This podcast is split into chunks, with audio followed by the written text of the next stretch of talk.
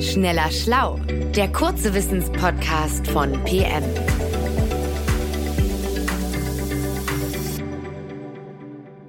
Hallo, liebe Zuhörerinnen, liebe Zuhörer, herzlich willkommen zu einer weiteren Folge von Schneller Schlau, in der es auch wieder ein bisschen um Physik gehen soll, denn bei mir, Jens Schröder, ist wieder mal der Michael, Michael Büker. Hallo Michael. Moin, moin, hallo. Und ich dachte, heute gucken wir uns mal was mit Raketen an. Du bist doch Astrophysiker von Hause aus, wie man so schön sagt. Ne? Genau, und auch äh, Raumfahrtauskenner. Äh, sehr gut. Ich, äh, ich möchte das gerne heute ein bisschen mehr werden. Raketen fliegen ja äh, raketenschnell, wie man so schön sagt. Ja. Aber mh, hm, jetzt wird ja immer wieder darüber geredet, dass man auch Touristen äh, ins All bringen kann und dass, dass das also Pläne sind. Da fragt man sich, wie weit ist denn eigentlich die Reise? Und zwar nicht jetzt kilometermäßig, sondern zeitlich. Wie lange dauert das denn eigentlich, bis man so als Raumfahrerin, Raumfahrer im All angekommen ist. Wenn ich jetzt in eine Rakete steigen würde, wie schnell könnte die mich ins All bringen?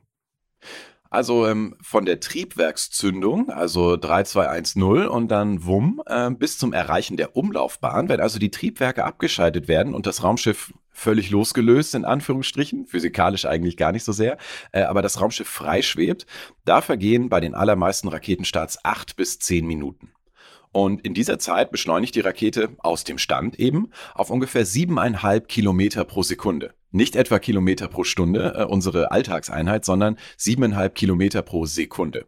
Und dabei ist sie aber nur ungefähr 400 Kilometer nach oben gelangt, also über den Erdboden hoch, ähm, denn die zentrale Herausforderung dabei ins All zu kommen, ist überhaupt nicht das Hochfliegen, sondern man muss eine große seitliche Geschwindigkeit erreichen. Wenn man so schnell ist, dass man auf die Erde zu fällt, das tut man ständig, physikalisch geht das gar nicht anders, aber man fällt sozusagen hinter den Horizont. Man ist so schnell, dass man der Erdkrümmung vorweg fliegt. Ähm, der, äh, der Schriftsteller Douglas Adams, der Science-Fiction, äh, legendäre Science-Fiction-Autor Douglas Adams hat dazu gesagt, man muss runterfallen, aber vergessen aufzuschlagen. Das ist natürlich ein Witz, aber das trifft diese ganze Physik eigentlich erstaunlich gut. Ja. Also man muss so schnell sein, dass man beim Fallen, was man nicht vermeiden kann, quasi an der Erde vorbeifällt. So ist es. Und das klingt aber jetzt irrsinnig schnell, 7,5 Kilometer pro Sekunde. Das klingt wahnsinnig schnell, wenn man das, man hat ja so eine mhm. Autovergleiche immer im Kopf. Und das macht man acht bis zehn Minuten lang. Aber wenn man weiß, wie so ein Livestream bei so Raketenstarts aussieht, die Vorbereitungen dauern ja auch ganz schön lange. Ist das so ein bisschen wie bei Kurzstreckenflügen, die man ja nicht mehr machen soll? Also man ist dann eine halbe Stunde in der Luft, aber man hat irgendwie drei Stunden Gerenne und Koffer und Dingsbums und Vorbereitung ja. und Countdown und so?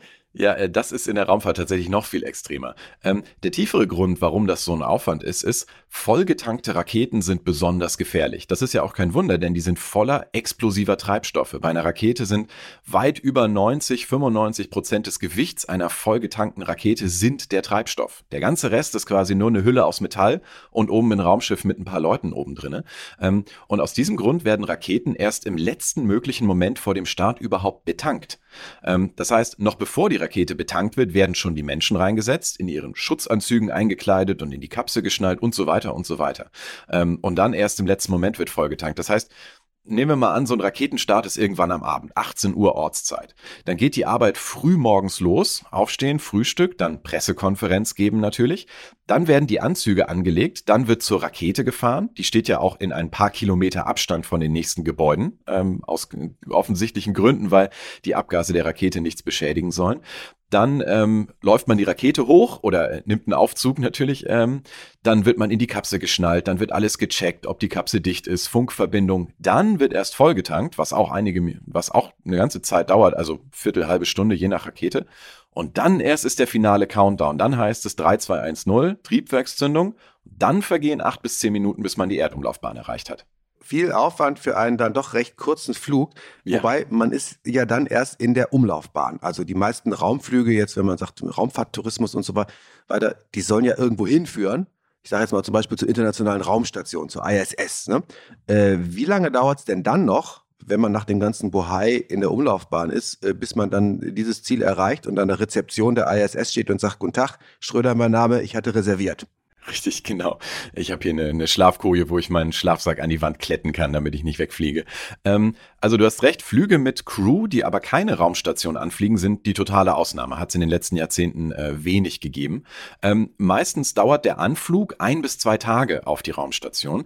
Ähm, das liegt daran, dass die Umlaufbahn anzugleichen, was ziemlich kompliziert ist. Da muss die Geschwindigkeit auf wenige Meter pro Sekunde genau passen, also Promille im Gegensatz zu der absoluten Geschwindigkeit, die man hat. Ähm, ja, und in diesen ein bis zwei Tagen befinden sich eben die drei, vier, fünf Leute Besatzung, die da hochfliegen, in einem ziemlich kleinen Raum, ungefähr so viel Innenraum wie ein Bulli vielleicht. Und da dann halt schlafen, Toilette, alles sehr beengt. Ähm, die russische Raumfahrt hat in den letzten paar Jahren die Anflüge zur ISS perfektioniert. Ähm, die haben lange Zeit immer zwei Tage gedauert. Dann wurden 2013 erstmals sechs Stunden geschafft und 2020 gab es einen Flug in nur drei Stunden von Baikonur in Kasachstan zur internationalen Raumstation.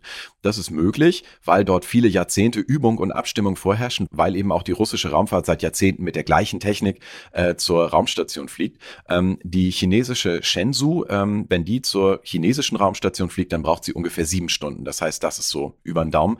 Ähm, die amerikanischen Raumschiffe, insbesondere von SpaceX und auch der Boeing Starliner, die haben eben noch nicht so viel Übung in diesen Anflügen und deswegen dauert es da mit ähm, ja, einem halben Tag bis anderthalb Tage meistens länger.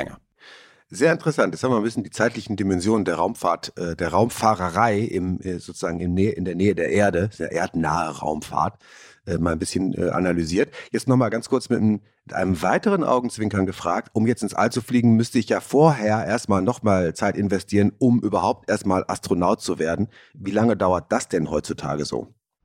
Ja, da gibt es natürlich äh, zunächst mal einen monatelangen Bewerbungsprozess. Dann wirst du ausgewählt aus tausenden Menschen, die auch gerne Astronaut werden wollen. Und äh, wenn man das alles geschafft hat, gehört man zu den ungefähr 60 bis 70 aktiven Astronautinnen und Astronauten, die es auf der Welt gibt. Ähm, dann machst du eine äh, mehrjährige Ausbildung, ein, zwei, drei Jahre, je nachdem, was du im All vorhast, ob du zum Beispiel noch Außeneinsätze machen willst. Das ähm, macht die Ausbildung nochmal aufwendiger. Ähm, Vorbereitungen auf äh, konkrete Missionen. Ähm, dann wird man irgendwann ausgewählt und dann muss man aber auch noch warten, dass der Raumflug, für den man ausgewählt wurde, auch passiert. Denn Raumflüge mit Menschen gibt es ja nur alle paar Monate. Aber Weltraumtouristen müssen da ja, äh, die, das muss ja schneller gehen. Das stimmt, da ist die Alternative. Man erbt einfach ein Vermögen und kauft sich einen Raumflug. Ähm, man kann mehrere hunderttausend Euro ausgeben, um ungefähr zwei Minuten im All zu verbringen. Das sind die kurz rauf und äh, schnell wieder runterflüge. Oder man investiert gleich 20 bis 50 Millionen und dann kann man ein bis zwei Wochen durchaus auch auf der internationalen Raumstation zubringen. Du hast nach dem Kauf auch eine Wartezeit, aber man macht lange keine so aufwendige Ausbildung, äh, sondern bekommt sozusagen nur ein paar Einweisungen, die man als Fluggast dann hat. Das ist wie beim Segelturn, wo man ganz viele Leute hat und Skipper, die alle, alle Seile am, im richtigen Moment ziehen und alle Kurbeln drehen und man muss selber nichts machen. Genau. Und ich habe übrigens auf die Uhr geguckt, Jens. In der Zeit, in der wir darüber gesprochen haben, wie lange es dauert, ins All zu fliegen, ist ungefähr so viel Zeit vergangen, dass wir jetzt die Triebwerke abschalten könnten und in der Umlaufbahn wären, wenn wir eine Rakete aufgenommen hätten. Ja, dann schalten wir doch einfach jetzt mal ab. Der Podcast ist ja auch schon vorbei für diesmal. Äh, vielen Dank, Michael fand ich gut, hat mir Spaß gemacht. Ich hoffe, den Hörerinnen und Hörern auch. Und äh, ja, auf bald. Hört weiter zu. Tschüss. Bis bald. Tschüss. Schneller Schlau, der kurze Wissenspodcast von PM.